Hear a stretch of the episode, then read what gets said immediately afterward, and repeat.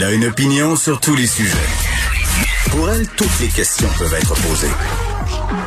Geneviève Peterson. Cube Radio. Salut tout le monde. Merci de vous joindre à moi pour ces prochaines deux heures et demie. On va surveiller aujourd'hui, évidemment, le procès de Gilbert Rozon parce qu'on va rendre une décision vers 14h30. On se rappelle que M. Roson est dans l'eau chaude concernant une agression sexuelle qui serait survenue dans les Laurentides dans les années 80. C'est un verdict, évidemment, qui est très, très, très attendu. On le sait, là, les courageuses qui ont été déboutées tout récemment euh, pour un recours collectif, c'est pas du tout, euh, puis Nicole Gibault nous l'explique régulièrement, là, euh, c'est pas le même cas. On peut pas faire d'amalgame, mais le message que ça, ça envoie à plusieurs victimes, c'est que euh, quand t'es riche, quand connu, tu finis toujours par t'en sortir, mais on fait pas de la justice populaire, on fait du droit. Et j'ai hâte de voir ce que le droit euh, va réserver à Monsieur Roson. Manifestation quand même qui est prévue, qui est prévue devant le palais de justice de Montréal cet après-midi, au moment justement du prononcé euh, du verdict. Est-ce qu'il sera coupable ou non coupable? On va euh, parler de tout ça avec Nicole Gibault plus tard, qui sera justement pas en début d'émission comme vous en avez l'habitude. Donc, il faudra attendre un peu là aux alentours de 14h45. Elle sera avec nous pour commenter euh, la décision de la Cour. Aussi, euh, annonce évidemment aujourd'hui euh, majeure concernant le temps des fêtes, point de presse à 17 h Qu'est-ce qui sera annoncé? tout porte à croire que du côté du gouvernement Legault, on s'apprête à fermer les commerces non essentiels. Mais là, la question qui va se poser, et j'espère qu'on aura toutes les réponses à 17 heures, ça m'étonnerait du contraire, parce que si jamais c'est pas clair, il va avoir levé de bouclier. Là, euh, ça sera quoi les commerces considérés euh, comme essentiels? Est-ce que l'industrie de l'esthétisme va encore y goûter? On en a glissé un petit mot euh, hier avec Benoît, là, les salons de coiffure, les salons aussi, tous les salons de soins esthétiques, qu'on pense à l'esthéticienne, les gens qui gagnent leur vie en faisant des ongles. Tout le monde est un peu sur le qui-vive parce qu'on le sait, ils ont été fermés assez longtemps pendant la première vague. ils ont goûté et d'ailleurs, le plus important regroupement de l'industrie des soins personnels au pays euh, on fait une sortie aujourd'hui. Euh, on plaide pour que les 35 000 établissements canadiens, euh, 800, euh, 8 700 établissements au Québec, pour être plus précise, là, on plaide pour que ces établissements-là restent ouverts. Est-ce qu'on devrait, oui ou non, fermer ce secteur de l'économie?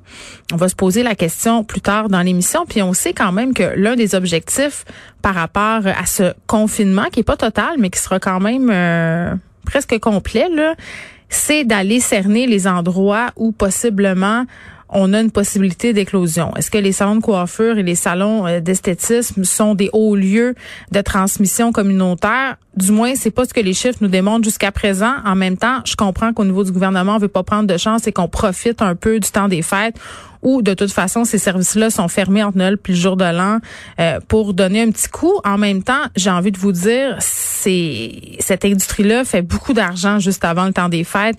Les gens veulent être sur leur 31 pour Noël, même s'il n'y a pas de party, même s'il n'y a pas de party de bureau, même s'il n'y a pas de party de famille, peut-être que ça nous console un peu euh, justement de se sentir bien. Et euh, du côté des annonces, on s'attend aussi à des, des changements, pardon, au niveau des écoles. On le sait là, au niveau de l'école secondaire, le congé prolongé d'une semaine, euh, mais c'est pas vraiment un congé. J'utilise congé avec des guillemets, ce sera de l'enseignement en ligne. Tout porte à croire qu'on annoncerait aujourd'hui euh, le même scénario pour le primaire, donc une école à distance pendant une semaine je suis déjà en train de capoter puis de me demander comment je vais faire euh, pour m'occuper de tout ça, c'est-à-dire de venir ici animer l'émission et de téléguider mes enfants à distance pour qu'ils puissent euh, suivre leurs cours en ligne. Je pense qu'il faudra mettre d'autres adultes à contribution. Ce sera un casse-tête pour bien des gens. Le Québec, quand même, qui rapporte 1741 cas supplémentaires aujourd'hui. Donc, c'est une augmentation par rapport à hier. 69 hospitalisations aussi en plus. Donc, ça continue de grimper.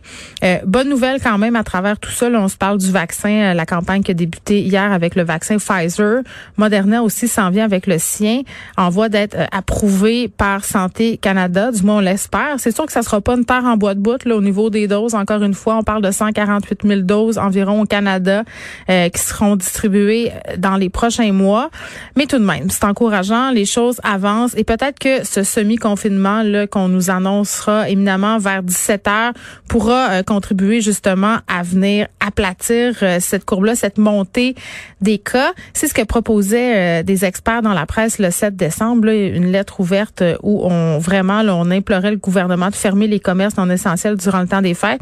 On les a écoutés. On part tout de suite avec une signataire de cette lettre qu'on connaît bien, qui participe souvent à l'émission, Roxane Borges de Silva, qui est professeure à l'École de santé publique de l'Université de Montréal. Madame Borges de Silva, bonjour. Bonjour, Madame Peterson. Bon, euh, tout porte à croire là qu'on nous annonce euh, cette fermeture-là, cette fermeture que vous proposiez avec d'autres experts le 7 décembre dernier. Euh, est-ce que vous pensez que ça sera suffisant justement pour cesser, pour que cesse cette montée des cas qui est quand même assez préoccupante là, depuis quelques jours? On s'accumule, on se tient au-dessus de la barre des 1500 cas. On a même frôlé le 2000 et on l'a passé à une reprise. Oui, en fait, euh, ce qui est surtout inquiétant avec cette montée des cas, c'est que les cas vont se matérialiser en des, en des hospitalisations d'ici deux semaines, puis peut-être en des décès euh, d'ici quatre à six semaines. Euh, donc, plus on a de cas, plus on va avoir de gens hospitalisés et plus ça, on va surcharger notre système de soins de santé, mm. qui est déjà à bout de souffle d'ailleurs. Mais pour répondre à votre question sur euh, est-ce que ça va être suffisant, c'est que je ne sais pas exactement actuellement, et à moins qu'il y ait des annonces ou des choses qui aient coulé, euh, combien de temps réellement euh, le Québec va s'arrêter, quelle mise sur pause va être faite, hmm. etc. On le sait que deux semaines c'est un début. Quatre semaines, ça serait idéal. Bon, dans le journal de Montréal, on parle du 25 décembre au 11 janvier. Donc, c'est quand même pas si long que ça. Euh, ce qui circulait au départ, euh, c'était un peu le même scénario qu'on a vu en Allemagne, donc du 20 décembre au 11 janvier. Là, on comprend que ce serait moins de jours ici. Oui, donc en fait, comme on le disait dans notre lettre ouverte là qu'on a signée à 80, on proposait un minimum, on proposait deux semaines parce que le temps des fêtes est une période où on, euh, où, où l'économie tourne au ralenti et donc l'impact sur l'économie euh, aurait été faible dans la mesure où on a déjà nos enfants qui sont en congé, les enseignants, tout le système éducatif, on a aussi la construction qui est en congé pendant le, le temps des fêtes. Donc pour toutes ces raisons-là, l'impact de fermer pendant ces deux semaines-là était pas très gros, et en fait, pas trop négatif, disons, sur l'économie. Mais euh, là, ce que je comprends, c'est que ça va être fermé plus tard que pendant les congés.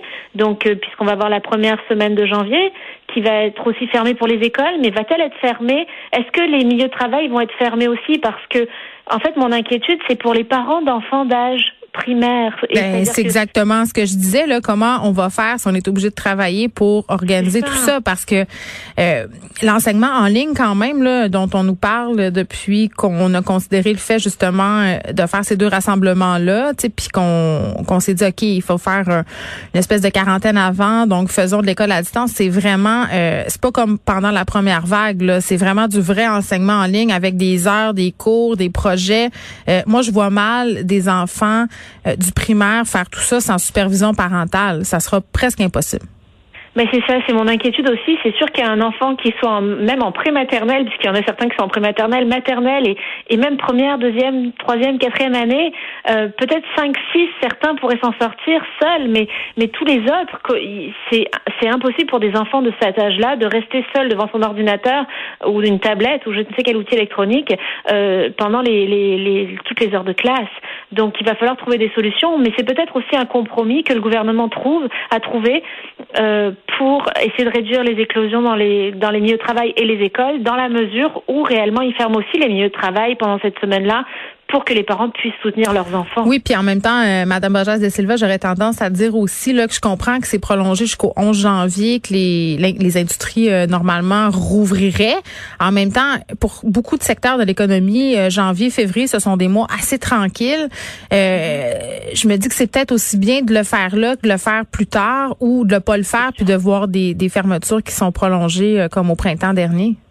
Absolument, c'est sûr que c'est mieux de profiter au moins d'une semaine pendant le congé des fêtes, puis une semaine en janvier, euh, en tout cas de, de, mettre ça à cheval sur le congé des fêtes pour que ça ait le moins d'impact possible. Parce que si on mm. n'avait rien, si on ne faisait rien, on risquerait de s'en aller vers une catastrophe ou en plein mois de janvier ou à la fin du mois de janvier, on risquerait d'avoir à tout confiner comme au mois de mars dernier pendant plusieurs semaines ou plusieurs mois et mm. on veut pas mm. s'en aller là. quand même, plusieurs personnes craignent que cette mesure-là, ces mesures-là qui vont être annoncées à 17 heures, euh, mm-hmm. soient prolongées. C'est un scénario qu'on a déjà vu là quand on nous a annoncé ce fameux défi 28 jours. Moi, je niaisais, je disais est-ce que ça va devenir 28 semaines? C'est presque en train de devenir ça. Euh, on est en droit de se demander si c'est pas seulement une première étape. C'est possible qu'on que ce soit une, une première étape. Mais ça va dépendre en fait des Québécois. C'est à chacun de faire euh, de faire sa de prendre ses responsabilités, de faire euh, ce qu'il faut pour que justement on puisse repartir. Si tout le monde respecte les règles qui vont être imposées par le ben, imposées par le gouvernement, mmh. s'il n'y a pas de rassemblements illégaux et et si toutes les règles sont respectées, on devrait normalement être en mesure d'arriver à donner un bon coup et à freiner euh, la pandémie. Mmh, on se parlait de date tantôt, là, tout porte à croire que ça serait à partir du 25 décembre.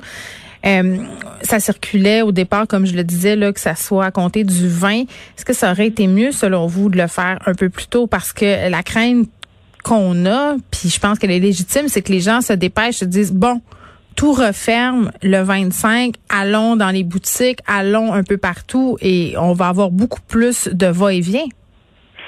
C'est possible, oui, mais en fait, euh, personnellement, et puis en fait, les 80 experts qu'on était ont proposé de fermer dès le 20 mhm. pour justement profiter du congé des fêtes. Donc, euh, sachant que ben, le 20 est un dimanche euh, et que nos enfants seront en, en, congé, les enseignants, la construction, tout le monde sera en congé à partir du 20, ben, profiter en fait de ces cinq jours-là supplémentaires pour étirer le plus possible euh, cette période de mise sur pause pour mhm. freiner autant que possible la propagation. On a parlé euh, un peu plus tôt euh, de la possibilité de fêter Noël à l'extérieur euh, quand même. Là, Nina Machouf qui disait je vois pas de problème à ce qu'on fête ensemble dans une cour arrière si les gens rentrent pas trop à l'intérieur, c'est-à-dire seulement pour aller aux toilettes et en portant un masque. Le lavage des mains aussi, évidemment, est obligatoire dans ce certain dans ce type de cas-là. Là, ce qu'on entend, c'est qu'on permettrait les rassemblements extérieurs, mais dans les lieux publics, justement pour éviter qu'on rentre à l'intérieur si on a froid, tu sais, parce que des fois, quand on boit, on devient un peu désinhibé, puis on fait ah, venez donc, venez donc. Euh, pensez-vous que c'est une bonne idée ça? Oui, je pense que c'est une bonne idée en effet. En fait, déjà, c'est une très bonne idée euh, si, si ça s'avère vrai qu'ils autorisent les rassemblements extérieurs à huit personnes, parce que dans l'air, le virus, en fait, en extérieur, dans l'air, le virus se dilue beaucoup plus vite et beaucoup plus facilement, hmm. et euh, c'est difficile en fait de contaminer quelqu'un quand il y a du vent ou quand l'air circule, etc. Euh, par contre, par rapport aux aspects, ben, sur l'aspect se réunir dans les lieux publics versus les lieux privés, mais c'est sûr que c'est tentant. Si on est dans une cour intérieure au bord d'un feu, puis que là les enfants commencent à avoir froid, les grands-parents aussi, euh, on a envie de continuer le party puis de rester ensemble. Bon, let's go, on rentre, euh, tant pis. Donc, vous voyez, ça serait beaucoup plus facile de d'enfreindre les règles euh, quand on est dans une cour privée intérieure. Donc, c'est pour ça que c'est une excellente idée de le proposer dans les lieux publics. Bon, euh, on s'apprête à vivre euh, un Noël hors du commun. puis on espère que ce sera la dernière fois. le vaccin, euh, évidemment, nous donne beaucoup d'espoir.